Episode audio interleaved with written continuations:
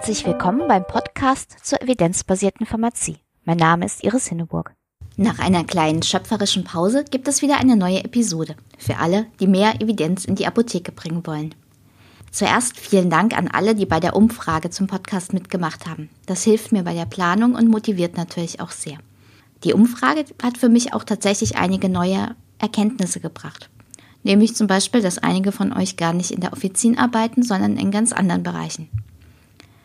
Und ich habe auch gelernt, wer an der Umfrage teilgenommen hat, findet die Hinweise auf neue Evidenzaufarbeitungen gut und viele schätzen auch die Journal Clubs. In 2019 wird es deshalb ein ganz buntes und abwechslungsreiches Konzept geben, sodass hoffentlich für alle von euch etwas dabei ist. Lasst euch überraschen. Und auch die Episoden der Evidenzgeschichten speise ich dann wieder in den Feed ein. Die Umfrage habe ich inzwischen geschlossen, aber ich freue mich natürlich weiter über Rückmeldungen. Das könnt ihr zum Beispiel per Mail machen oder als Kommentar auf der Podcast-Seite. Ich bin auch über Facebook und Twitter erreichbar. Und die Links findet ihr in den Shownotes. Evidenzbasierte Pharmazie in der Praxis. Zu Beginn vielleicht noch ein allgemeiner Hinweis zu den Aufarbeitungen. Einige der Beiträge sind frei zugänglich, andere dagegen nur mit Abo oder im Einzelverkauf. Das kennzeichne ich dann jeweils in den Shownotes. In dieser Episode habe ich euch neue Informationen zu drei Themen herausgesucht. Erkältung, Nahrungsergänzungsmittel und frei verkäufliche HIV-Tests. Auch wenn es schon ein paar schöne sonnige Tage gab, noch ist die Erkältungssaison nicht vorbei und das merkt er vermutlich auch bei der Beratung in der Selbstmedikation. In der Werbung werden Erkältungssprays angepriesen, die vor Erkältung schützen sollen oder die Krankheitsdauer verkürzen. Eins der Präparate basiert auf Rotalgen, das andere enthält Trypsin.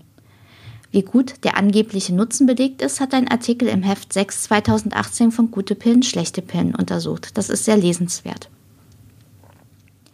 Speziell bei Husten kommen oft Präparate mit Thymian zum Einsatz. Das Team von Medizin Transparent hat sich die Mittel einmal näher angesehen und außerdem gibt es dort auch eine Aufbereitung zum Nutzen von Honig gegen Husten bei Kindern. Und aktualisiert wurde der Beitrag zu Zink bei Erkältung. Unabhängig von der Jahreszeit sind Nahrungsergänzungsmittel ein Dauerbrenner in der OTC-Beratung.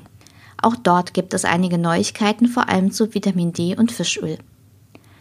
Auf die Ergebnisse der Vitalstudie haben viele seit langem gewartet. Eine große, langfristig angelegte Studie, die in getrennten Armen den Nutzen von Vitamin D und Fischöl untersucht. Hat die Supplementierung einen Einfluss auf die Entstehung von Krebs und kardiovaskulären Erkrankungen? Kleiner Spoiler, die Ergebnisse sind eher enttäuschend. Die Details kann man sehr gut im Dezemberheft des Arzneitelegramms nachlesen. Dort werden auch die Ergebnisse einer weiteren Studie mit einem sehr speziellen Fischöl diskutiert. Einige Nahrungsergänzungsmittel werden auch für die Vermeidung einer Demenz bzw. zur Aufrechterhaltung der kognitiven Fähigkeiten im Alter propagiert. Ein aktueller Cochrane Review berichtet über die Ergebnisse mit verschiedenen Vitaminen und Mineralstoffen.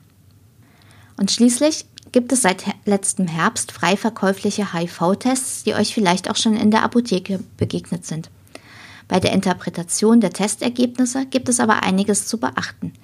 Die Details erklärt ein Artikel in Gute Pillen, Schlechte Pillen, Heft 6 2018. Über den Tellerrand.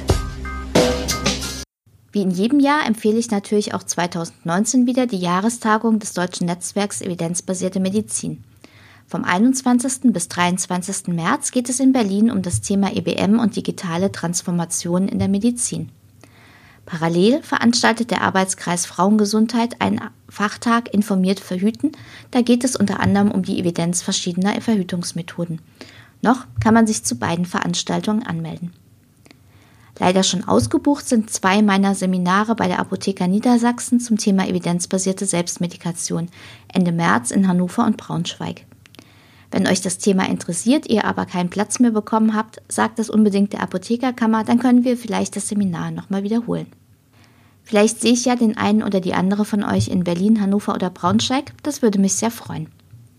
Ganz zum Schluss noch etwas Werbung in eigener Sache. Im Januar habe ich mit meiner Kollegin Silke Jäger von den Evidenzgeschichten ein neues Projekt gestartet. Auf der journalistischen Plattform Riff Reporter gibt es jetzt Plan G Gesundheit verstehen.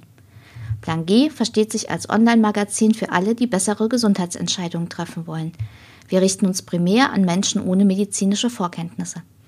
In unserem Online-Magazin stellen wir verlässliche Quellen für gute Gesundheitsinformationen vor und vermitteln Grundkenntnisse, wie eigentlich gesichertes Wissen in der Medizin entsteht. Dazu kommen Beiträge zur besseren Orientierung im Gesundheitswesen und Hilfestellungen, wie man im Einzelfall gute Entscheidungen treffen kann. Ihr merkt schon, im Wesentlichen verstecken sich hier die Prinzipien der evidenzbasierten Medizin und von Shared Decision Making.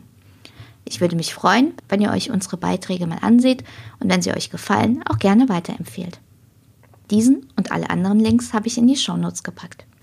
Das war der Podcast zur evidenzbasierten Pharmazie im Februar. Ich hoffe, es war etwas dabei, was euch bei der Beratung in der Apotheke nützlich ist.